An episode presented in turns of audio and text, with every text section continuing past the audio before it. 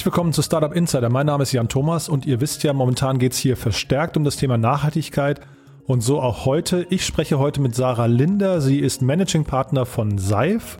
Und Seif kennt ihr möglicherweise noch nicht, aber Seif ist eine sehr spannende Organisation, ist eine Anlaufstelle für Impact-Driven Startups aus ganz Europa mit Sitz in Zürich, gibt schon seit 2011 und man fördert dort oder entdeckt dort Geschäftsmodelle, die darauf abziehen, dringende globale Herausforderungen zu lösen und gleichzeitig stellt man sicher, dass diese Lösungen eben auch einen validen Business Case haben. Also das ist schon sehr spannend, finde ich.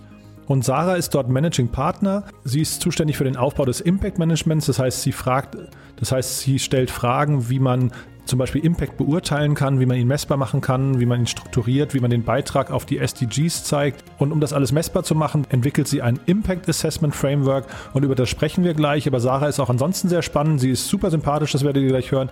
Sie hat einen, finde ich, spannenden Werdegang. Sie hat Marketing und Sustainability mit Fokus auf Social Entrepreneurship studiert.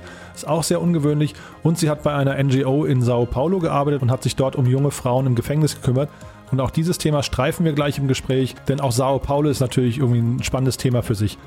Bevor wir da einsteigen, noch mal ein paar kurze Hinweise. Und zwar zum einen, äh, ihr wisst ja wahrscheinlich, wir haben einen täglichen Podcast gelauncht. Der hat seinen ersten Monat hinter sich. Wir sind total zufrieden mit der Resonanz. Das läuft richtig gut. Falls ihr den noch nicht gehört habt, hört doch mal rein. Vor allem am kommenden Montag schlagen wir ein neues Kapitel auf. Das wird nochmal sehr spannend. Da kommt eine neue Rubrik. Lasst euch mal überraschen. Aber wenn ihr euch für das Thema Startups interessiert und Investments, auf jeden Fall mal reinhören. Das wird, wie gesagt, ein toller Montag und auch morgen. Ihr kennt ja vielleicht unseren Bücher-Podcast. Read Only heißt der. Der kommt ja jeden Sonntag. Auch da gibt es morgen eine große Überraschung. Auch da möchte ich nicht zu viel verraten. Aber also ihr seht schon, es lohnt sich auf jeden Fall mal in die nächsten Folgen reinzuschalten. Und ich möchte euch nochmal ans Herz legen, den Podcast von letzter Woche mit Rainer Berak von Project A. Er ist ja dort Operating Manager und das ist ein super cooles Gespräch geworden, finde ich. Wir haben also, wahrscheinlich ist es der längste Podcast, den wir hier geführt haben, aber er steckt so voller Know-how. Äh, Rainer quasi das gesamte Know-how aus sieben Jahren Project A mitgebracht. Er ist ja quasi so ich sag mal, das operative Brain dort. Ähm, ihr wisst ja, Project A ist ein Operational VC, das heißt, sie begleiten Startups mit einem circa 100 Mann starken Team in allen Aspekten, die auf den Erfolg einzahlen.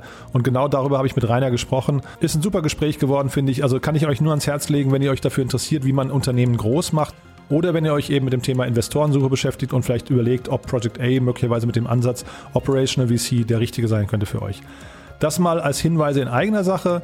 Dann möchte ich gerne hinweisen auf den Partner der heutigen Sendung. Das ist zum wiederholten Mal die smarte Buchhaltungssoftware Safdesk. Safdesk ist ein cloudbasiertes Buchhaltungssystem für selbstständige kleine Unternehmen und Freiberufler.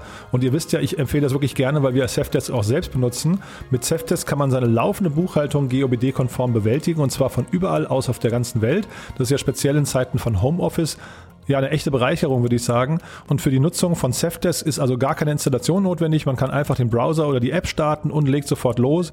Nützliche Features sind dabei Rechnungen schreiben, Belege automatisch digitalisieren und verbuchen, Kunden verwalten, Online-Banking und so weiter und so fort. Es gibt Schnittstellen. Wir zum Beispiel sind Pentabank-Nutzer. Gibt es eine Schnittstelle, eine Integration, da werden die ganzen Transaktionen sofort automatisch importiert. Ähm, das Ganze ist Made in Germany, wird von der Offenburger Safdesk GmbH entwickelt und vertrieben. Und ihr wisst ja vielleicht schon, das junge, dynamische Team hinter Safdesk bietet mit rund 100 Mitarbeitern besten Support für insgesamt 80.000 Kunden weltweit. Ja, und es gibt einen tollen Rabatt, den äh, Safdesk euch anbieten möchte, und zwar 100% auf die ersten sechs Monate wenn ihr einen Vertrag mit einer Laufzeit von ein oder zwei Jahren abschließt. In diesem Fall dann, wie gesagt, kostenlos für ein halbes Jahr. Und dazu einfach nur auf die Seite safdesk.de-startup insider gehen und den dort aufgeführten Code eingeben oder euch da einfach mal informieren, denn wie gesagt, es gibt eine ganze Reihe an tollen Features. Automatische Belegerfassung, intuitive und schnelle Angebots- und Rechnungserstellung, automatische Umsatzsteuervoranmeldung, Einnahmenüberschussrechnung, integriertes Online-Banking, Schnittstellen zum Steuerberater und Finanzamt und, und, und. Also wie gesagt, ist ein tolles Programm. Ich empfehle es gern weiter, weil wir es selbst benutzen. In diesem Sinn sage ich vielen Dank an Safdesk für die tolle Unterstützung von dem Podcast. Und damit gehen wir rein und ich freue mich, dass Sarah Linder bei uns ist, Managing Partner von Seif. Hallo Sarah, willkommen im Podcast. Hallo. Hallo Jan, hallo, freut mich. Du ja, das freut mich auch sehr. Ähm, Zürich haben wir, haben wir bis jetzt erst einen Gast gehabt bei uns im Podcast und von daher ja. freue ich mich sehr, gleich vielleicht auch noch mal ein bisschen über die Szene in Zürich zu sprechen. Aber jetzt müssen wir erstmal über dich sprechen und über Seif. Was macht denn genau Seif? Seif ähm, gibt es schon seit zehn Jahren. Wie du gesagt hast, wir sind in, in der Schweiz ansässig, haben aber auch ein europäisches Netzwerk. Ähm, die Vision, die wir haben mit Seif, ist, dass wir Impact, Positive Impact oder dann auf Deutsch die positive Wirkung von, ähm, als Success Factor etablieren wollen. Das heißt, wir fördern Startups, Impact-Driven Startups, die natürlich mit der Erlösung zu den SDGs beitragen, ähm, auf verschiedene Art und Weisen. Mhm. Ähm, diese, diese positive Wirkung messbar zu machen, das ist, wenn ich es richtig verstehe, also vielleicht können wir dann auch mal über dich sprechen, das ist Teil deines Jobs, ne? Genau, ja, ja. das ist ein großer Teil meiner Arbeit. Mhm. Erzähl doch mal, wie, wie, man so, wie, wie kann man sich das vorstellen? Ähm, ja, wichtig, da muss man vielleicht ein bisschen zurückgehen. Ich glaube, gerade wenn man im Bereich Impact ist, ähm, eine lange Zeit, denke ich, war es genug, weil man gesagt hat, äh, man versucht, etwas Positives zu bewirken. Aber ich glaube, wir sind momentan in einem Stadium, wo es sehr viele Lösungen gibt und die, die Challenges, die wir haben, die Herausforderungen sind natürlich sehr dringend. Da ist es auch wichtig, dass man auch wirklich zeigen kann, äh, wie sich die Wirkung auch entfaltet und wo vor allem auch das Wirkungspotenzial liegt. Das heißt, dass wir mit verschiedenen Frameworks arbeiten. Eben die SDGs sind sicher vielen bekannt, aber auch anderen äh, Frameworks wie mit dem Impact Management Project ähm, ähm, zum Beispiel. Und was wir einfach eigentlich versuchen, ist, dass wir den Impact strukturieren, also die Wirkung strukturieren, ähm, dass man diese bewertet nach verschiedenen Dimensionen und dass man die dann auch eben vergleichbar machen kann. Das ist eigentlich das Ziel. Vielleicht kannst du mal, weil nicht jeder wird die Seif kennen, ne? oder äh, ich sag mal ich die Seif oder das Seif, ich weiß gar nicht. Äh, Seif. okay. Ja, also nicht, nicht jeder wird ja. Seif kennen. Vielleicht kannst du uns ja. mal einordnen, welche Lücke füllt ihr denn? Wie gesagt, unser Fokus ist ja ganz klar auf Impact-Driven Startups. Das heißt, wir haben keine anderen Startups in unserem Netzwerk, die wir eigentlich aufnehmen oder die wir fördern. Ich denke, das ist schon mal ziemlich einmalig. Ich denke, heute sieht die Szene anders aus. Äh, da gibt es mehr Angebote schon, aber gerade vor zehn, Jahr, zehn Jahren noch oder fünf Jahren war das äh, sicher noch nicht gängig, dass es das gibt und, und das ist sicher unser, unser Primärfokus, genau. Mhm.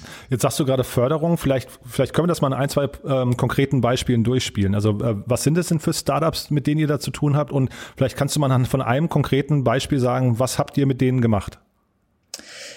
Ähm, wir haben verschiedene Programme. Auf der einen Seite, also das eine ist äh, der, der SIFE Award. Ähm, da haben wir einen Fokus auf Tech for Impact und das sind dann auch ähm, Startups aus dem ganzen europäischen Raum. Konkret, wenn du dich da anmeldest, das ist natürlich eine super Plattform, um mehr Visibilität zu gewinnen, um auch den Ruf zu stärken, ähm, um neue Netzwerke zu bilden oder Connections äh, zu erschaffen. Ähm, da wirst du dann, du wirst dich bewerben, du, du kriegst die Chance, dich dann äh, verschiedene verschiedenen Publiken eigentlich zu präsentieren an einer Pitch, äh, an einem Pitch-Tag und dann auch an der finalen Awards-Zeremonie. Ähm, das ist dann mehr diese Promotion von Impact. Dann haben wir aber auch äh, andere Programme wie Accelerators oder ein Coaching-Programm. Hier kann ich vielleicht auf die Impact Academy eingehen. Mhm. Wenn du also ein spezielles Bedürfnis hast, ähm, kann sein, dass du äh, Support brauchst, Rat brauchst bei deiner Finanzierung, bei der Weiterentwicklung deines Geschäftsmodells, beim ähm, Strukturierung von, von irgendwelchen Sachen, von Produkten entwickeln und so weiter. Und da haben wir äh, verschiedene Partner und äh, was wir da machen, ist, dass wir dann deine Bedürfnisse aufnehmen und dann haben wir verschiedene Coaches zur Verfügung und wir machen dann so ein individuelles Matchmaking. Also wirklich, wir schauen die Skills an des Coaches und deine Bedürfnisse und bringen dich dann zusammen. Du gehst dann in so einen Coaching-Cycle rein, nennen wir das, über mehrere Monate. Hast du dann die Chance, ganz gezielt an diesen äh, Bedürfnissen zu arbeiten und ähm, kannst dann mit deinem Coach natürlich diese Coaching-Sessions ähm, durchführen. Und am Schluss, äh, das Ziel von der Impact Academy beispielsweise ist es, Impact Investment Ready zu werden, so nennen wir das. Und wir enden dann auch das Programm mit einer Pitch Session, wo wir auch dann das Netzwerk einladen, ausgewählte Impact-Investoren. Äh, und äh, genau, das ist dann für dich auch eine Chance, dich dann da auch wieder zu präsentieren und, und äh, potenziell Investoren zu gewinnen, als auch Kontakte, ähm, die dich weiter fördern. Mhm. Ja, super spannend. Vielleicht fangen wir mal mit der Academy nochmal an. Mhm. Die, ähm, die Coaches, äh, also wie wählt ihr die denn aus? Was sind denn das für Coaches? Wenn du sagst, äh, man versucht, äh, ein Startup hinterher Investment ready zu bekommen, das ist natürlich mhm. ein, ein, tolles Ziel, aber was mhm. sind das für Coaches, die einen und an, bei welchen, bei welchen Teilen helfen die konkret?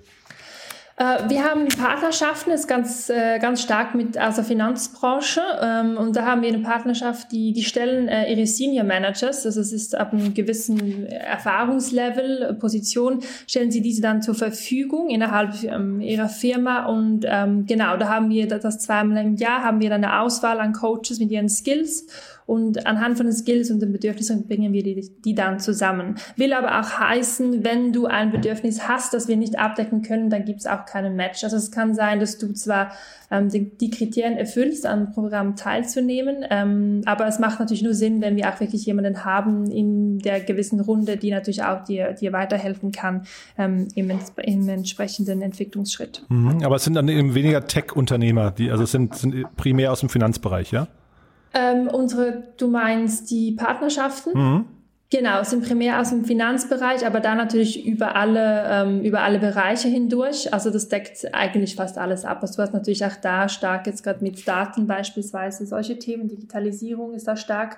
Aber natürlich, was du sagst, gerade Tech oder Industriepartner äh, haben wir derzeit nicht. Das ist dann, ähm, das ist natürlich dann, äh, das fehlt in dem Sinn, ja. Mhm. Und wenn du sagst Impact Investment Ready, das ist ja nochmal was anderes als Investment Ready. W wann ist man Impact Investment Ready? Was ist da quasi, also was ist die Voraussetzung dafür? Die Voraussetzung dafür ist natürlich, also es, es, geht natürlich mehr um das Publikum oder wer ist, wer ist der Investor und Impact-Investoren wollen natürlich das zum einen wissen, wie du, äh, wie deine finanzielle Performance ist, aber natürlich auch eben, wie deine Impact-Performance ist. Und das, ähm, ich denke, da, da ist eine gewisse Balance reinzubringen, ähm, wie man diese zwei Zielsetzungen äh, dann auch äh, vereinbaren kann. Ich denke, das ist komplexer, als wenn du nur auf Anführungs- und Schlusszeichen ähm, deine finanziellen Ziele erreichen musst. Und ähm, wir versuchen dann diese zwei Zielsetzungen miteinander zu verbinden. Ähm, das heißt, du bist Impact Investment Ready, ähm, wenn du diese beiden Zielsetzungen äh, zusammenbringst auch. Aber vor allem geht es auch darum, dass wir dich an ein Publikum bringen, die natürlich Impact äh, ganz stark verändern verankert hat in ihrer Investment-Strategy. Mhm. Und ihr macht das seit 2011. Ähm, äh, ich weiß jetzt nicht genau, wie lange du schon dabei bist, aber äh, wie, wie hat sich dieser ganze, wie hat sich dieser ganze Bereich verändert? Weil man hat so das Gefühl, das Thema Impact Investment äh, oder Investing kommt so in den letzten zwei Jahren so, erlebt das einen totalen Boom. Seht ihr das auch so oder ist es für euch schon irgendwie ja eigentlich von Anfang an irgendwie on vogue?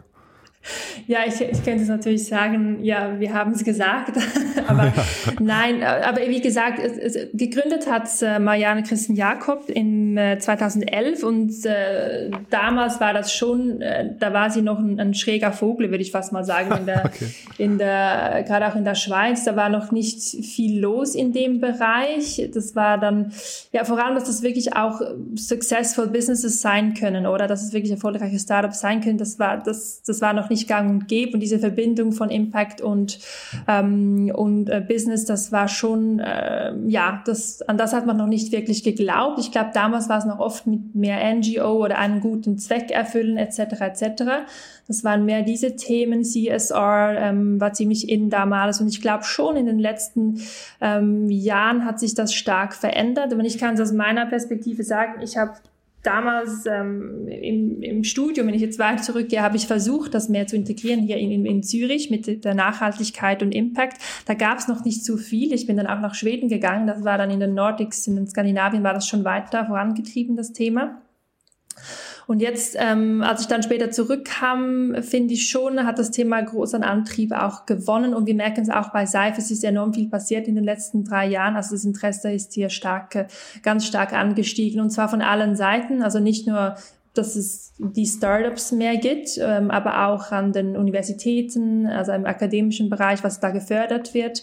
Ähm, auch bei den Corporates haben wir mehr Anfragen oder das Interesse ist einfach größer und natürlich auch bei den Investoren. Also gerade der Bereich Impact Investing, der ist sicher stark, ähm, stark am Ansteigen. Ähm, genau. Mhm. Du hast jetzt deinen Studiengang schon angesprochen, das hatte ich mir hier mhm. auch angemarkt, dass wir da unbedingt drüber sprechen müssen, weil mich äh, sehr gewundert hat, du hast Marketing und Sustainability mit äh, Fokus auf Social Entrepreneurship studiert, ne? Genau. ja, und da wollte ich dich fragen, wie man dazu kommt und tatsächlich eben, wo das geht. Jetzt hast du schon Schweden gesagt, aber wie kam es dazu?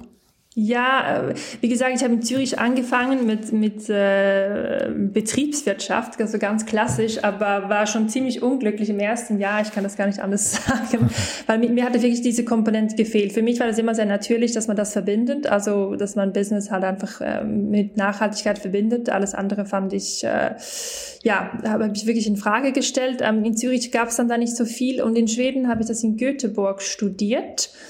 Ähm, an der Universität, an der Business School da und die haben, eine, ich weiß nicht, wie es jetzt heute da stand ist, aber die haben eine ziemlich starke Forschung, da auch im Bereich ähm, Sustainability ähm, und Social Entrepreneurship und da konnte man das dann super auch verbinden, mhm. was, äh, was, äh, was super war, genau. Ja, und ist das quasi, kann man daraus ableiten, dass andere Länder da weiter sind als wir? Oder also jetzt sage ich wir, äh, als die Schweiz auch, aber wahrscheinlich ist es in Deutschland nicht anders, ne? Ähm, ich kann mir vorstellen, dass Deutschland da schon auch weiter ist. Ah ja, okay, ich, wie cool. gesagt, ich kann es ich kann's jetzt nicht, nicht mehr sagen für die Schweiz. Ich bin nicht mehr in, äh, wirklich drin, was, äh, was äh, an der Unis angeboten wird. Ich denke schon, es wird aber mehr angeboten. Also ich denke jetzt gerade beispielsweise die HSG, ähm, die sicher vielen auch bekannt ist, die macht einiges in dem Bereich. Auch die Uni Zürich und, und die ETH oder auch die EPFL, die sind stark auch drin, dieses Social Entrepreneurship zu fördern, auch ähm, innerhalb bei ihren Studenten oder auch, dass sie ähm, diese fördern oder eben auch die Spin-offs äh, etc., die sind ja immer mehr, werden die auch auf Impact ähm, analysiert oder auch auf Impact gefördert. Ich denke, da ist ganz vieles im Gang. Und da sind wir sicher schon einen großen, einen großen Schritt äh, weiter gekommen. Aber ich denke, wenn wir zurückschauen, gibt es schon Länder wie, denke ich, äh, Schweden oder Holland, äh, kann ich auch sagen, die das früher schon, äh, die das früher schon äh, aufgeschnappt haben und da schon weiter voran sind, ja. Mhm. Aber wir sind, ähm, die Schweiz hat sicher einen großen Zacken zugelegt. Das ist sehr, das ist sehr erfreulich. Also auch wenn wir heute mit Partnerschaften äh, suchen oder mit Partnern zusammenarbeiten über das ganze Netzwerk hindurch, das ähm, Impact ist da sicher schon viel weiter voran vorangekommen. Mhm. Und du warst auch länger in Sao Paulo, habe ich gesehen, ne? Ähm, und äh, also wie, vielleicht kannst du mal die Entscheidung, dann zur Seif zu gehen, vielleicht kannst du die nochmal äh, erläutern, weil das natürlich dann so der, der letzte Schritt gewesen, quasi bevor du jetzt angefangen hast bei der Seif. Genau, ja, ich, ich war, vorher war ich ja noch bei der Ökotex tätig, das mhm. ist vielleicht auch einigen ein Begriff, das ist dann diese Zertifizierung, äh, Standards von der Textilindustrie, also ich, ich war sehr interessiert am, am Bereich, aber das ist natürlich auch ein, ein sehr großes Unternehmen.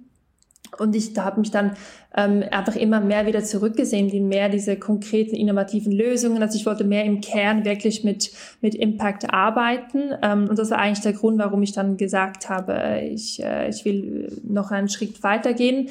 Ähm, habe mich dann für eine Weiterbildung äh, entschieden. Ich bin äh, dann nach Sao Paulo gegangen. Das ist ein äh, eine Ausbildung, die äh, gibt in Sao Paulo, in Nairobi und auch in Bangalore. Also das sind diese boomenden Städte, würde ich sagen, auf der Südhalbkugel, die sehr stark sind, auch im Innovationsbereich und vor allem auch im so sozialen Innovationsbereich. Also super spannend, was da auch passiert. Ähm, das hat dann Sinn gemacht, dass man auch, auch dahin fliegt und dann eine Zeit verbringt und sich da auch ähm, viel lernt von, von der Szene da die natürlich ganz andere Voraussetzungen haben als jetzt vielleicht äh, im europäischen Kontext. Und äh, ja, war da einige Monate, habe da dann in einem Non-Profit mitgearbeitet und äh, ein Teil war dann auch die Ausbildung und dann war für mich klar, als ich zurückkam in die Schweiz, dass ich ähm, in, in diesem Bereich weiterarbeiten will, also gerade auch mit Social Innovation, Entrepreneurship. Und wenn du googelst in der Schweiz ähm, Social Entrepreneurship, dann ist, glaube ich, Seif das Erste, das hochkommt. und da war dann die Wahl eigentlich, oder die Wahl, die, äh, da, da war ich klar, dass ich dann da ähm, als erstes anfrage. Hm. Lass uns noch mal kurz in Sao Paulo bleiben, weil wenn du sagst, du hast da so viel gelernt und es ist so anders als hier, äh, was sind denn da vielleicht so die, die großen Dinge, die du mitgenommen hast?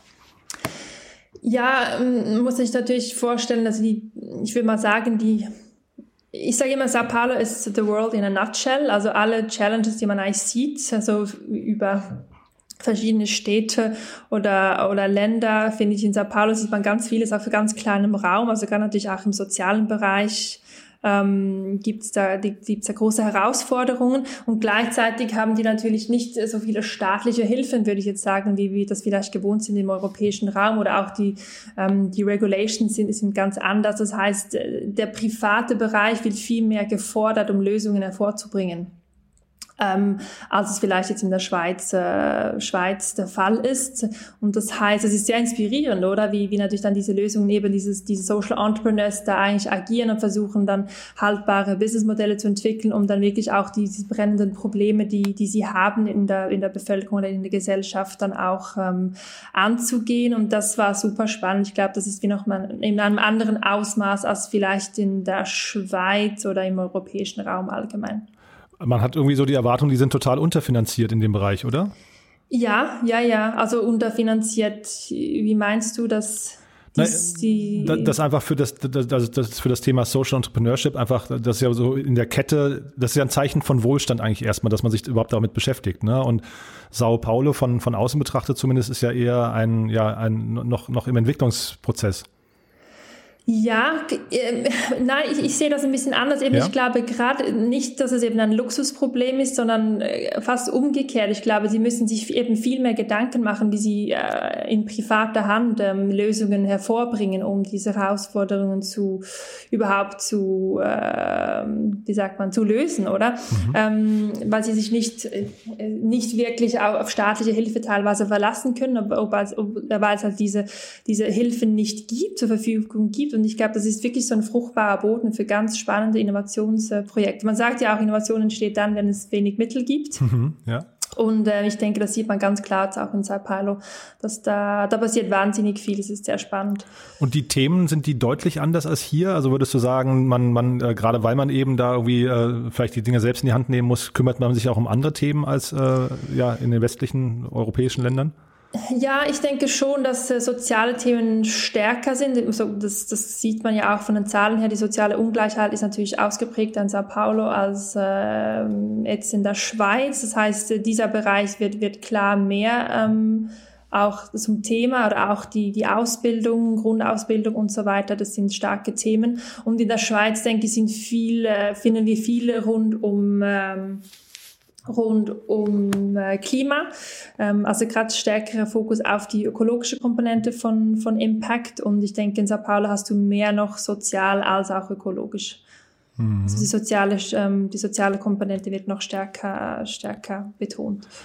Und dann lass mal über deinen jetzigen Job nochmal sprechen. Also äh, mhm. äh, bei der SEIF, du, du bist dazu äh, oder Teil von deiner Arbeit ist irgendwie ein Assessment, ein Impact Assessment Framework zu äh, entwickeln, habe ich gelesen. Genau, ja. Und ich verstehe, du möchtest eben die ganzen, also quasi den Impact irgendwie auch ja messbar machen.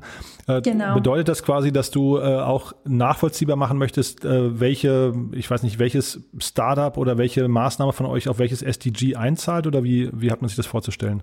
Ja, genau, das ist ein, ein gutes Beispiel. Also ich denke, die SDGs sind, sind ein sehr wichtiges Framework oder ja, eine sehr wichtige, ja, sehr wichtig für uns auch. Ich meine, was die SDGs schlussendlich machen, sie, sie sagen uns, wo liegen die, die Hauptherausforderungen und auf was müssen wir eigentlich unsere Ressourcen auch fokussieren. Das heißt, ganz wichtig, wenn wir das beurteilen, ein, ein Startup ähm, bezüglich Impact, dass wir auch sehen, dass sie natürlich auf eines dieser relevanten Themen auch ähm, hinarbeiten oder einzahlen.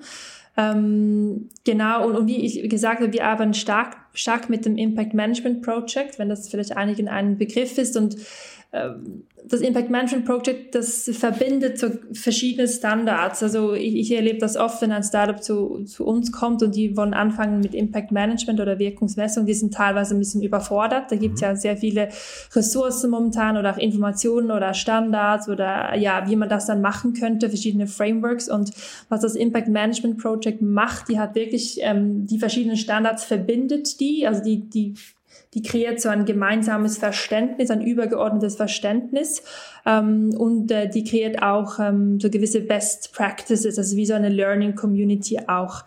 Ähm, und äh, das fanden wir, das ist sehr hilfreich und wir sehen auch, dass äh, immer mehr damit arbeiten, auch viele Investoren, Impact-Investoren. Und ähm, wie gesagt, das Impact Management Project, das hilft uns dann, den Impact in verschiedenen Dimensionen anzuschauen. Ähm, diese Dimensionen, die heißen äh, What, Who, How Much, Contribution and Risk. Mhm. Ähm, und wir schauen da eigentlich an, also welche Aktivitäten deines Businesses oder deines Startups treibt positive Wirkung voran, also den Impact voran und dann vor allem auch die Kernfrage, wer sind deine Beneficiaries? Ist ganz, ich denke, es ist ganz wichtig zu unterscheiden, ähm, wer sind deine Kunden und wer sind deine Beneficiaries. Das ist ein, ein wichtiger Unterschied. Ähm, und wir schauen dann auch an, wie skalierbar ist dein Impact, ähm, welche Tiefe hat dein Impact und wie lange hält dein Impact. und äh, dann auch ähm, setzen wir dann auch dann Impact in Relation zu anderen Lösungen. Ich denke, auch das ist spannend, dass man sich den allgemeinen Markt anschaut. Was gibt es da schon für Lösungen und inwiefern kann deine, dein Startup, deine Innovation hier positiv dazu beitragen oder ja eben auch weniger positiv, also dass du eigentlich äh, vielleicht hinterherhinkst, ähm, dass es schon Lösungen gibt, die besser performen hier auf dem Impact-Bereich. Und beim Risiko schauen wir natürlich auch, was sind potenzielle negative Risiken, aber spannend eben auch, was sind die Risiken, dass du deinen Impact nicht realisieren kannst. Das sind so die fünf verschiedenen Bereiche, die wir, die wir eigentlich anschauen hm. darin. Klingt, klingt super spannend. Äh, jetzt frage ich mich gerade, wird das dadurch bürokratisch? das ist eine gute. Also es, es ist natürlich abstrakt, wenn ich das jetzt hier so erzähle. Das, äh, mhm. das ist mir völlig klar. Äh, wir versuchen das so pragmatisch wie möglich zu machen. Man, wichtig ist auch, wir beurteilen an Potenzial. Also wir schauen in die Zukunft. Es ist keine Evaluation ähm, von Vergangenem. Klar, wir brauchen Daten, wir, wir brauchen Proofs of Concepts und so weiter oder auch schon erste erste ähm, Auswertungen, die sind natürlich hilfreich, um zu sehen, ähm, inwiefern dann Impact realisiert werden kann. Aber wir schauen voraus. Das heißt, ähm, es ist eine Beurteilung deines Potenzials vor allem auch, den Impact zu kreieren. Ob es bürokratisch wird oder nicht, ähm, also nicht falsch verstehen, ich, ne? Ich meine es aber nur auf, ja. aufgrund der Menge der Fakten, die du gerade genannt hast oder der Fragen, die ihr stellt. Das klingt also schon fast wirklich sehr, sehr umfassend, ne? Das, also wenn wir dann vielleicht weiter noch über einen Investitionsprozess reden, mhm. ähm, muss man sich das vorstellen. Wir machen zuerst ein ziemlich einfaches Assessment, das geht ziemlich rasch, so ein grobes Assessment würde ich sagen. Und wenn du in einen Investitionsprozess reingehst, dann bieten wir so eine Pre-Due Diligence an, oder? Mhm. Und da gehen wir dann wirklich mehr vertieft in die verschiedenen Bereiche rein. Da haben wir dann auch den Austausch mit dem Startup, wo wir verschiedene Fragen stellen und so weiter. Und wenn das weitergeht und dann kommen sie in den Due Diligence Prozess, ähm, und da wissen wir ja selbst auch auf der finanziellen Seite ist das ein äh, ziemlicher Aufwand, mhm. ähm, oder da musst du ziemlich äh, viel liefern, auch als Startup und das äh, Gleiche passiert eigentlich auf der Impact-Seite. Das, das, ist dann wirklich ein intensiverer Prozess, wo wir uns ganz vertieft mit dem Impact auseinandersetzen ähm, und äh, weitere Ressourcen natürlich ähm, und, und, Quellen reinholen, um das dann ähm, Schluss ähm, abschließend zu beurteilen, um dass es dann auch für, den, für die Investitionsentscheidung hilfreich sein kann. Aber ich denke, das Ausmaß eines äh, Assessments, das kann natürlich unterschiedlich sein, oder? Und je nach Zweck, wo du es dann auch verwendest, ähm, ja, das ist dann auch entscheidend dafür, wie umfassend das dieses Assessment sein wird. Mhm. Du hast eben ein paar spannende Sachen gesagt, die würde ich gerne mal kurz durchgehen. Und zwar zum mhm. einen hast du bei dem SDG gesagt, das ist ein Framework. Ist das so? Ja, es ist ein Framework, weil es schon klare Zielsetzungen uns vorausgibt. Also du hast ja die übergeordneten Ziele, äh, du hast dann die einzelnen Indikatoren, die, die untergeordneten Ziele. Also das ist für, für mich schon ein, ein Framework. Mhm. Ähm, genau, und ich denke, das, was ich gesagt habe, das Wichtigste ist eigentlich für mich, dass es zeigt, wo what is urgent und uh, what is relevant. Mhm. Es tut mir leid, ich muss ja manchmal auf Englisch ausdrücken, weil ich gar so gewohnt ja. bin. Ja, ja. Und schaut ihr denn, äh, das ist nämlich im Prinzip direkt die Brücke zu meiner nächsten Frage, schaut mhm. ihr denn gerade nach bestimmten Themen, die für euch dringender sind als andere? Das, auch das wieder kommt drauf an, oder? Also wenn das jetzt für, ich sage jetzt mal, wenn du einen Investor hast, der natürlich klare Ziele selbst hat, also der, der Lösungen fördern will, die auf diese äh, Ziele einzahlen, dann fokussiert man natürlich auf, auf diese Ziele. Aber ich finde, das kommt ganz drauf an, für, für wen dieses Assessment gemacht wird. Es kann auch sein, dass man sagt, gut, wir fokussieren uns auf den europäischen Kontinent und dann kann man auch schauen, bei den SDGs, das wird schön aufgezeigt, welche Themen sind für den europäischen Raum am relevantesten und dann kann man dann auf diese auch fokussieren. Ähm, aber ich denke, es kommt wirklich auf die, auf die Zielsetzungen drauf an, die man hat oder den Fokus, den man hat vor allem. Mhm. Und dann hast du gerade eben unterschieden zwischen Kunden und ich glaube Beneficiaries hast du es genannt, ne? Ähm, genau, ja. Ja, kannst du das vielleicht nochmal, äh, vielleicht auch an einem konkreten Beispiel ähm, erklären? Ähm, ja, ich kann es ganz, ganz simpel, einfach damit, das, äh, damit man sich das gut vorstellen kann. Also ich sage jetzt mal, du hast vielleicht ein, äh, einen Gastronomiebetrieb, würde ich mal sagen. Und das was du aber machst, das Ziel ist es eigentlich mit deinem Gastronomiebetrieb, ist, dass du Arbeitsintegration machst für benachteiligte Jugendliche. Das heißt, du bietest eigentlich Lehrstellen an für, für benachteiligte Jugendliche. Das ist das Ziel mit dem Ganzen. Ähm, aber natürlich die Kunden, die kommen, sind die, die vielleicht äh, den Kaffee holen oder ähm, sich da ähm, etwas kaufen. Also den, und, und dann hast du da den Unterschied zwischen deinen Beneficiaries, das sind die Jugendlichen, und die Kunden sind dann die, die äh, den Betrieb dann auch nutzen, das Angebot des Betriebs. Mhm. Hilft das, um das Verständlich ja, ja, zu nein, machen? total, total. Ja. Nee, also ich habe mir das schon ungefähr auch so gedacht. Das mhm. ist so ein mhm. bisschen, ähm, man hat jetzt momentan relativ häufig die Diskussion äh, Profit versus äh, Purpose. Ne? Also diese beiden Themen, die ja so ein bisschen ja, äh, gegeneinander laufen könnten, aber die man versucht immer mehr in Einklang zu bringen. Und das ist eigentlich ein gutes Beispiel, was du gerade genannt hast, wo ein vielleicht ein Purpose-driven Unternehmen trotzdem profitabel sein kann, oder? Ja, genau, ja, genau, genau. Mhm. Und seht ihr diesen Und, Trend gerade, ja? Ähm, ja, also eben, ich glaube, das sind verschiedene Namen für die gleiche Sache oder für eine mhm. ähnliche Sache. Ähm, ja, in dem Sinn, wie gesagt, ich, ich kann es ich kann's fast nicht mehr beurteilen, weil ich wirklich nur mit Impact-Driven Startups ja. arbeite. Das heißt, für mich ist das der absolute Normalfall.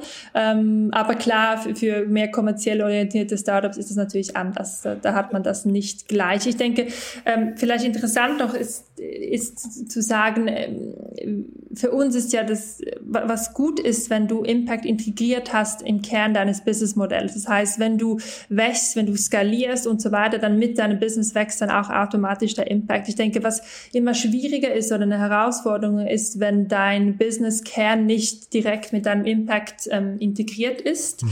Ähm, das heißt, da, ich weiß nicht, ob du die Ausdrücke Mission Drift dann auch kennst. Das heißt, wenn du da am Wachsen nee. bist, gerade auch eben, wenn du jetzt sagst, mit, wenn du Investoren suchst, äh, beispielsweise, und dann gewisse Entscheidungen such, ähm, triffst, ähm, dann kann das sein, dass dein Impact äh, in dem Sinn nicht weiter verfolgt werden kann, weil du dich, weil das Business wachsen muss, oder? Und das ist dann eigentlich so eine, äh, würde ich mal sagen, eine eine more challenging uh, type of impact business. Mhm. Na, ich habe in der Vergangenheit jetzt in den letzten Wochen immer wieder mit Investoren zu tun gehabt, die schon sehr klar differenziert haben zwischen äh, einem reinen Impact Investment und einem eben äh, Profit for Purpose äh, oder Profit and Purpose äh, mhm. Business, weil man halt eben bei dem einen, das fühlt sich fast eher bisschen an wie Charity, hatte ich so den Eindruck in den Gesprächen. Und das andere ist mhm. tatsächlich ein substanzielles Investment, was hinterher auch groß werden kann und auch sogar ja, also wie ein normales Unternehmen behandelt werden kann, auch nach genau, normalen KPIs. Ja. Ne?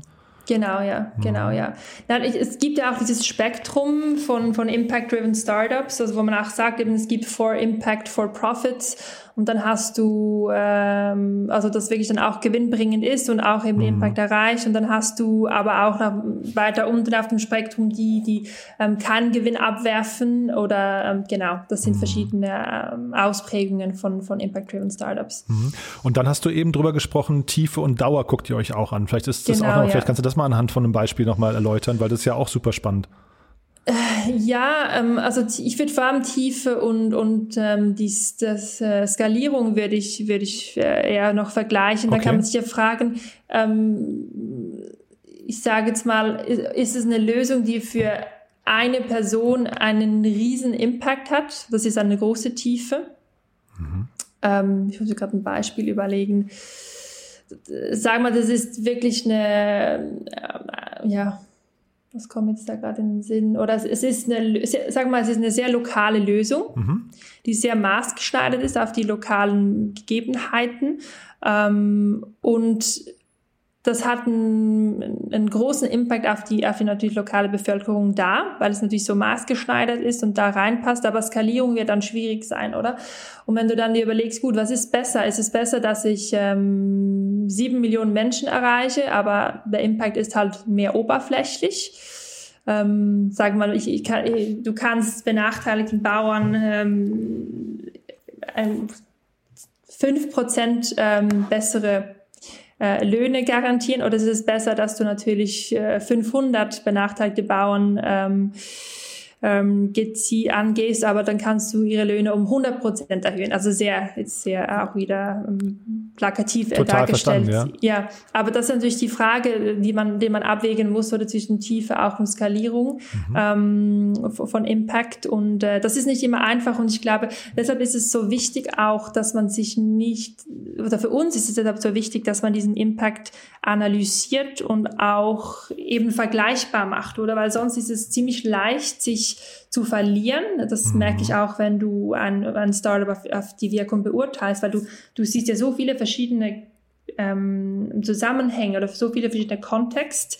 Und das ist schwierig, glaube ich, für den, für, für den Kopf. Das, das kannst du nicht einfach aus dem Freien hinaus gegeneinander abwägen. Ähm, ich denke, das wird sehr subjektiv und da ist es wichtig, dass man die auch in dem Sinn strukturiert, nach beurteilt, nach einem Score gibt. Also wir verteilen auch die Scores für, für jede Komponente und am Schluss kannst du das dann auch ähm, vergleichen und, und dann ist ein Teil noch spannend, dass vielleicht Lösungen, die man vom Bauch her anders noch beurteilt hätte, vielleicht abfallen gegenüber einer anderen, anderen Lösung. Das erlaubt uns einfach eine ich würde mal sagen, eine viel bessere Diskussionsbasis, auch gerade wenn wir mit anderen Partnern oder Investoren sprechen, oder um ähm, da wirklich auch eine, eine gute Diskussion zu haben und dann eben auch die richtigen Entscheidungen zu treffen, welche Startups du weiter förderst und, und ähm, ja, genau. Ja, finde ich, finde ich super interessant, weil ich, also gerade wie du sagst, das klingt nach einer Menge Diskussionen, ne, die ihr da eigentlich führt, wenn man jetzt so tief und Skalierung, also gerade die beiden Beispiele, die du gerade gegenübergestellt hast, mhm. da wüsste ich jetzt aus dem Bauch raus gar nicht, ähm, was mir da, also natürlich würde man jetzt sagen, man möchte große Lösungen, aber zeitgleich, äh, vielleicht ist die große Lösung mit den fünf Prozent Impact äh, oder, oder Veränderung, führt vielleicht zu gar keinem merklichen Ergebnis, ne?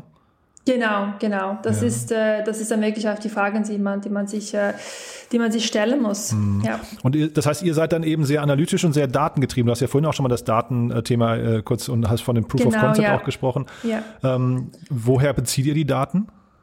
Wir haben natürlich ähm, aus den zehn Jahren, die es uns gibt, haben wir natürlich einen, einen, einen großen Pool an, an Daten von, von den Startups, die wir haben und ähm, die wir natürlich analysieren können. Und es ist nicht, dass wir diese Daten herausgeben, aber was wir natürlich machen können als Service, ist es reingehende ähm, Startups zu, zu analysieren. Und was wir schon machen können, ist, dass wir ein Benchmarking machen können. Ich glaube, das ist interessant. Also, dass du dann, äh, wir beurteilen deinen Impact und äh, wir können dich dann vergleichen mit anderen. Also, dass wir dann sagen, gut, wir haben äh, 50 andere Startups in der Series A, die auch auf die SDGs 12 und äh, 8 einzahlen.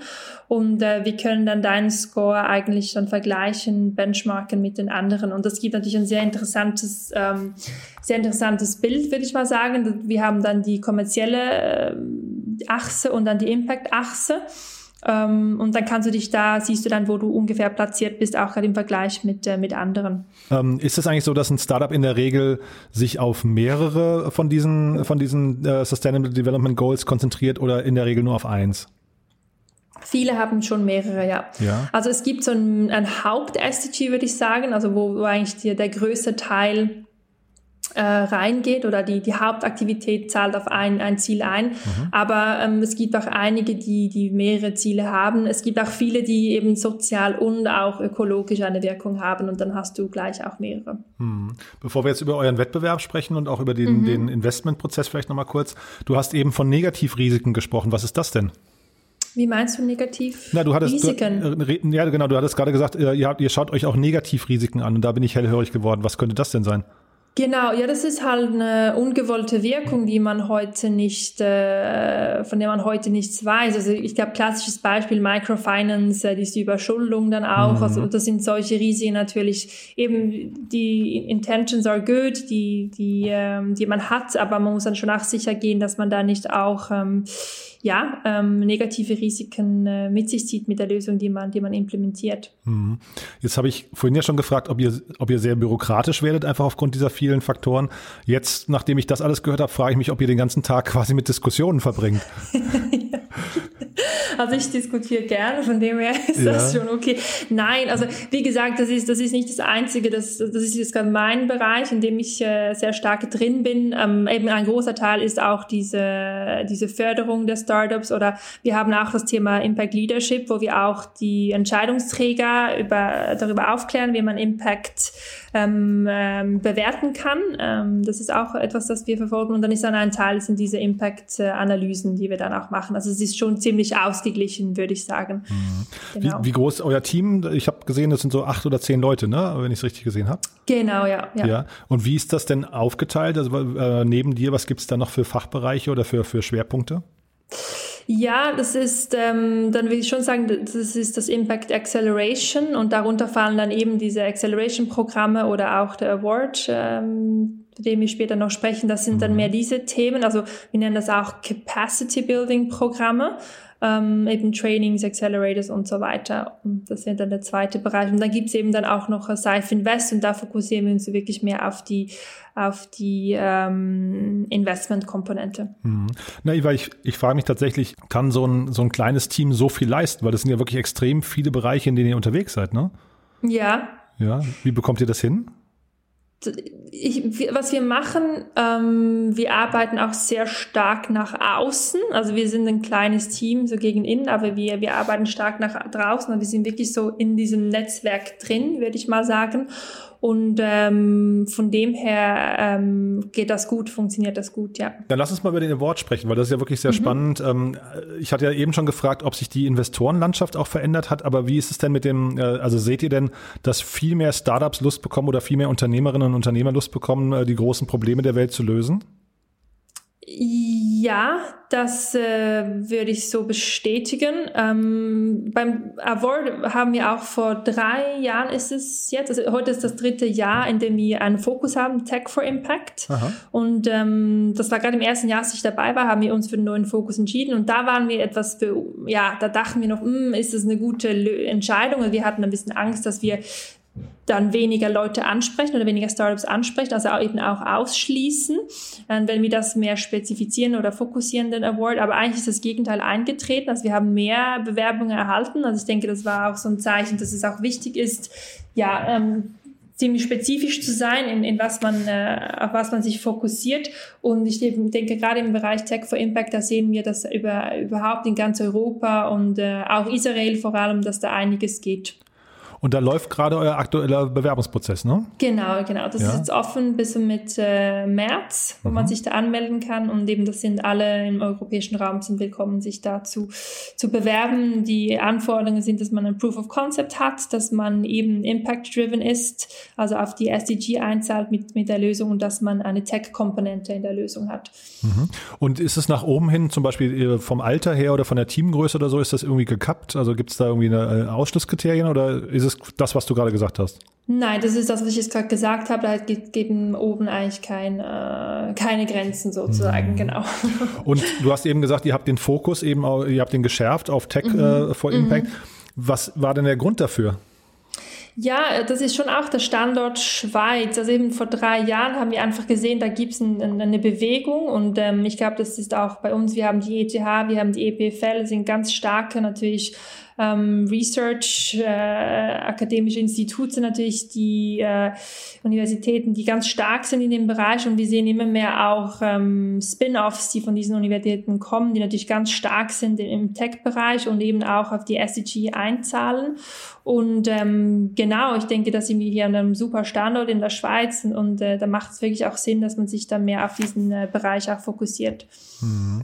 Und wenn wir mal die Gewinner vom letzten Jahr uns angucken, oder vielleicht kannst du auch generell mal sagen, was sind denn so die Cluster, die, die also von, von Tech-Unternehmen, die sich bei euch bewerben? Sind das dann, ich weiß nicht, äh, spielt da Blockchain eine große Rolle oder ist es Artificial Intelligence oder welche, welche Tech-Themen äh, seht ihr denn da am meisten? Ähm, was wir hatten eigentlich, äh, vielleicht ist das jetzt, ich weiß nicht, ob das überraschend ist, aber wir hatten schon auch einige im Bereich Materials. Mhm. Also gerade auch in der, die natürlich Technologien für, für Baustoffe ähm, entwickelt haben. Und da hatten, oder auch ähm, für, ähm, finde ich das Wort nicht. Aber ich bleibe mal bei Materials, also das war sicher ein großes Topic, wo wir auch gerade für die, für die Construction Industry natürlich ganz nachhaltige Lösungen ähm, bereitstellen für diese Prozesse und das hat natürlich einen, einen sehr großen Skaleneffekt dann auch. Mhm. Das heißt, äh, wollte ich mich gerade fragen, ihr, ihr, schaut wahrscheinlich hinterher auch äh, nach, den, nach den Skalen, weil die ähm, die Themen hinterher im Tech-Bereich haben natürlich eine riesengroße, die haben ja riesengroße Einsatzpotenziale hinterher. Das heißt, ihr schaut bei euren Bewerbern jetzt auch, Auf welche, auf welche Branchen passen die hinterher? Was ist denn quasi hinterher, wenn man sich diesen Award anschaut? Mhm. Was sind das denn für Unternehmen, die dann äh, von euch quasi ausgewählt werden? Also ich nehme ja an, da habt ihr dann wahrscheinlich auch äh, harte Kriterien, diskutiert wahrscheinlich auch viel, ne? aber da habt ihr wahrscheinlich ja. dann äh, Kriterien.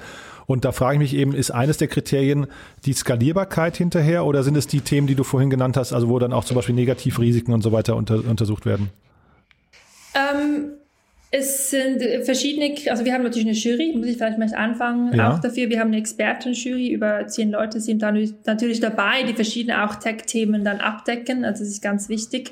Ähm, und ähm, als erstes präsentieren sich diese, diese ausgewählten Startups in der ersten Runde auch dieser Jury in einem Pitch-Tag und die Kriterien sind natürlich die äh, Business-Kriterien, aber auch die Impact-Kriterien. Also natürlich Skalierung ist, ist ein, ein großes Thema, sowohl von der Business-Seite her und dann auch von der, von der Impact-Seite her, ja. Mhm. Na, weil ja. ich kann mir bei, bei vielen Startups vorstellen, dass sie vielleicht ähm, eine Tech-Lösung haben, aber den Markt, in dem sie sich bewegen können, vielleicht noch gar nicht richtig äh, einschätzen können. Ne? Dass sie vielleicht manchmal noch gar nicht wissen, dass die Lösung, die sie gerade präsentieren, sagen wir mal vielleicht 3D-Printing, ähm, dass man, yeah. dass man vielleicht noch gar nicht weiß, dass das äh, zum Beispiel, jetzt nehmen wir mal bei dir äh, Sao Paulo, dass es irgendwo auf der anderen Seite der Welt irgendwie Lösungen, äh, äh Bedarf dafür geben könnte für diese Lösung. Ja, ja, ja, das, ich denke, oft wissen sie schon über die Skalierbarkeit Bescheid, aber vielleicht, wenn es darum geht, wo man, also Skalierbarkeit im Sinne von, wo man das weiter applizieren könnte, da gibt es dann schon noch oft auch Potenzial, das stimmt, ja. Mhm. Und jetzt ja. hast du Materials gesagt, ähm, was, was siehst du für andere große äh, Tech-Trendbereiche noch bei euch?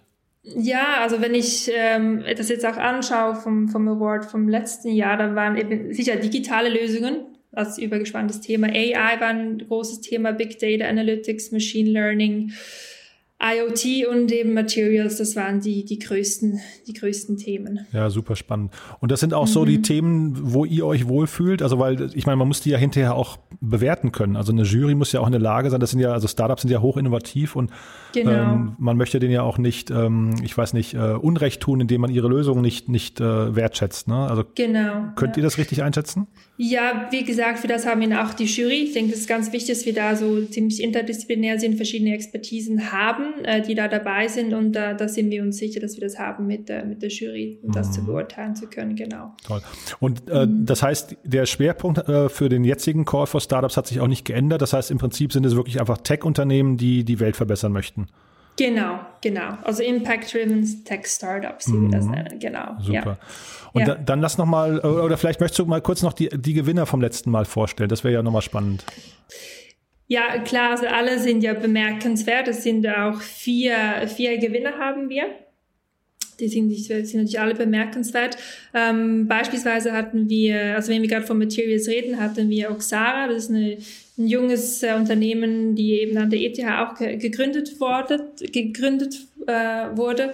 Und äh, die sind auch im Bereich Construction Industrie sind die tätig und die haben eine ähm, nachhaltige und vor allem auch ähm, ähm, Gott, nein, das ging nicht gut. Was heißt affordable auf Deutsch?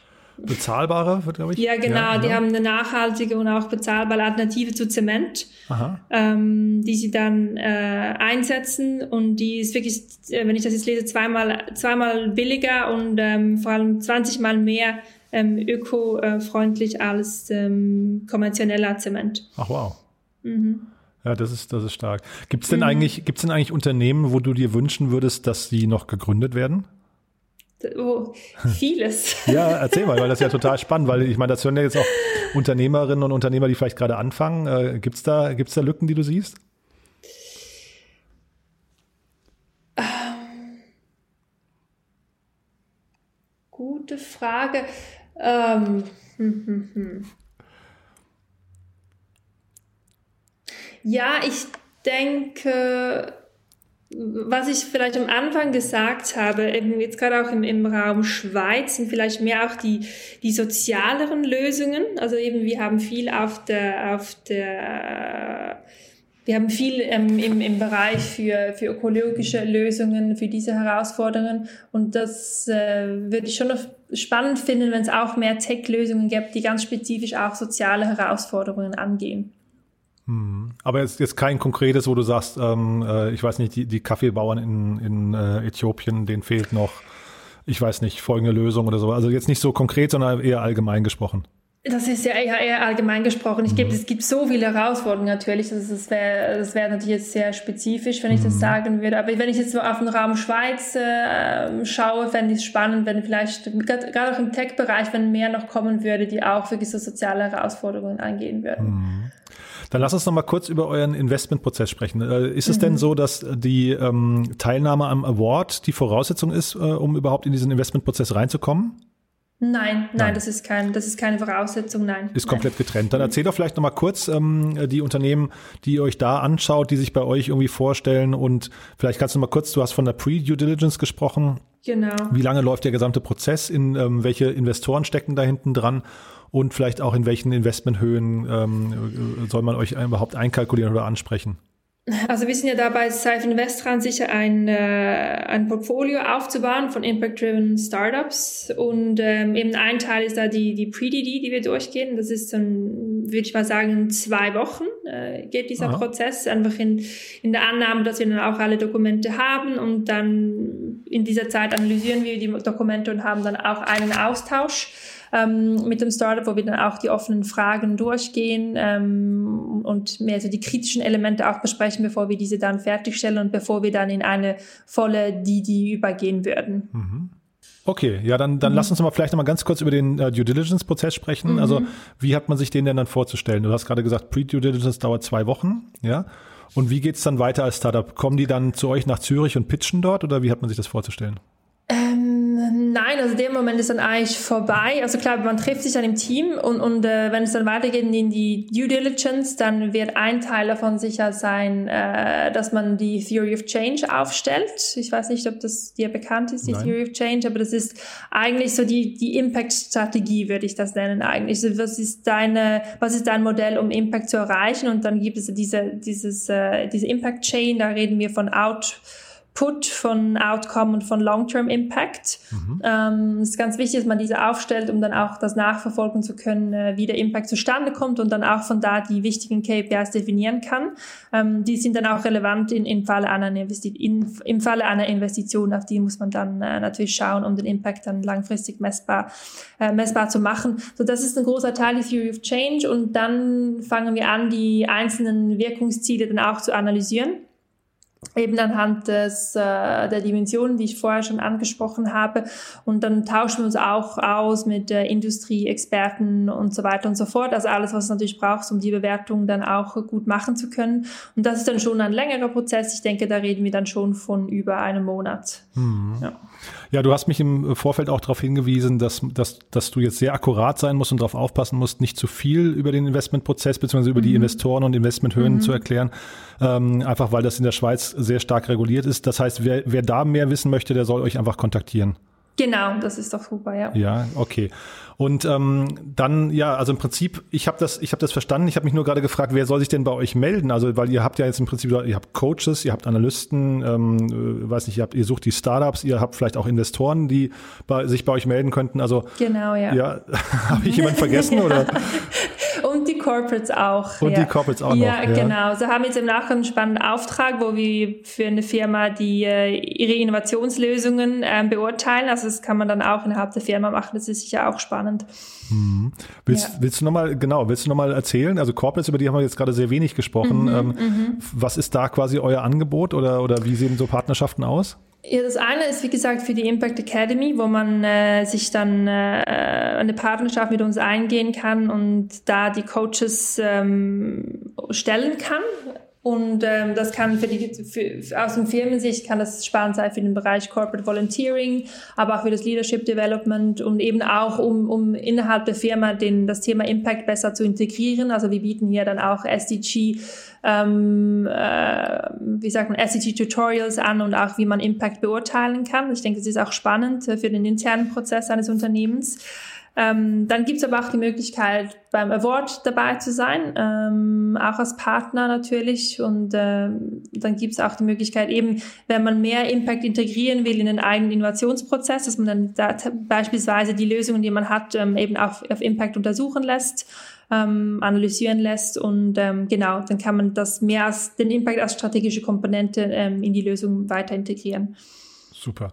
Mhm. Also es ist echt ein sehr, sehr spannendes und auch vor allem großes Thema, was ihr da mit euren acht bis zehn Leuten irgendwie beackert, muss ich sagen, wirklich Hut ab, ne? Ja, also ich denke, man muss sich wie vorstellen, in der Mitte steht dieser Impact, oder? Die, ähm, die Impact, ähm, den wir haben und wir spielen das natürlich ähm, verschieden aus auf, auf die Corporate-Seite, auf die Investorenseite, auf die mhm. Startup-Seite. Ich denke, das sind ähm, unsere Zielgruppen und, und ähm, das Wissen, das wir haben, können wir dann in verschiedenen Formen an diese Zielgruppen dann natürlich weitergeben ähm, damit es für die dann auch, auch Wert hat. Mhm. Nee, verstanden. Und gibt es denn jetzt mal für die Leute, die jetzt vielleicht nicht in einem Startup arbeiten, ähm, hast, du, hast du denn quasi so den praktischen, weiß nicht, Tipp zum Schluss, wo du sagst, so kann jeder quasi im kleinen Impact oder positive Wirkung entfalten? Ähm also wie man das macht selbst oder? Mhm, genau, also was, was man so quasi als Hörer jetzt mitgehen, mitnehmen kann, so als kleinen, weiß nicht, äh, Impuls für den Alltag? Ja, ich denke, eine spannende Ausgangslage ist, mal mehr in das Big Picture reinzugehen ähm, und ähm, sich wirklich mal zu überlegen, das, was wir machen, die Aktivitäten, was können die weitergehend bewirken? Also wirklich, wenn man mal die soziale und die ökologische Komponente reinnimmt und mal eben ganz klar auch die ökonomische rauslässt. Ich denke, das ist mal ein spannendes Spiel, das man machen kann am Anfang, sich das mal überlegen ähm, und, und dann wirklich so dieses ähm, Big Picture, in dieses Big Picture reingehen und sehen, wo, wo können wir, wenn wir jetzt 20, 30 Jahre weiterdenken, wo führt das hin, oder? Ich denke, das ist eine spannende Übung und auch sich zu überlegen, eben, was sind unsere Kunden und wer, wer sind unsere Beneficiaries eigentlich? Ähm, ich denke, das sind zwei ganz spannende ähm, Fragen, die man sich am Anfang stellen kann und ähm, die einen Ausgangspunkt geben für, für das Weitere. Super. Sarah, das war ein sehr, sehr spannender Ritt.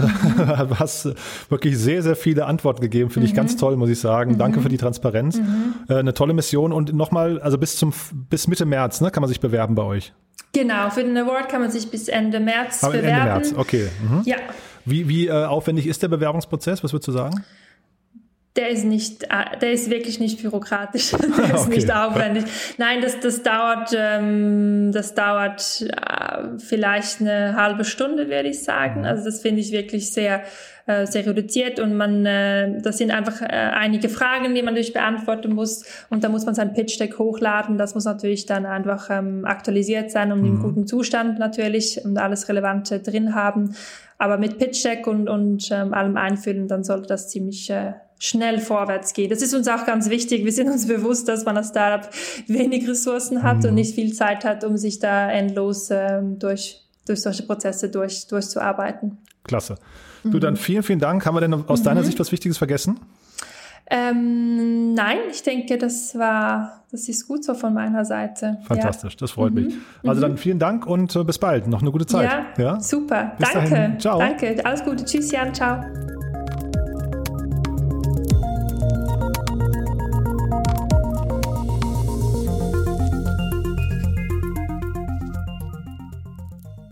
Ja, das war also Sarah Linder von Seif. Vielen Dank nochmal, Sarah. War ein tolles Gespräch, finde ich. Eine tolle Mission, die ihr da verfolgt. Damit sind wir durch für heute. Ich wünsche euch auf jeden Fall ein schönes Wochenende. Es sei denn, wir hören uns morgen nochmal wieder. Wie gesagt, da Read Only mit einer kleinen Überraschung, große Überraschung, wie auch immer. Für mich ist es auf jeden Fall was sehr Besonderes. Deswegen, ich freue mich total auf die Sendung morgen. Und am Montag dann der große Paukenschlag im täglichen Podcast. Da auf jeden Fall reinhören, denn auch da wird's, ja, ich sag mal ganz besonders. Von daher, schönes Wochenende. Bis morgen, bis übermorgen oder bis die Tage. Bis dahin. Ciao. Bye.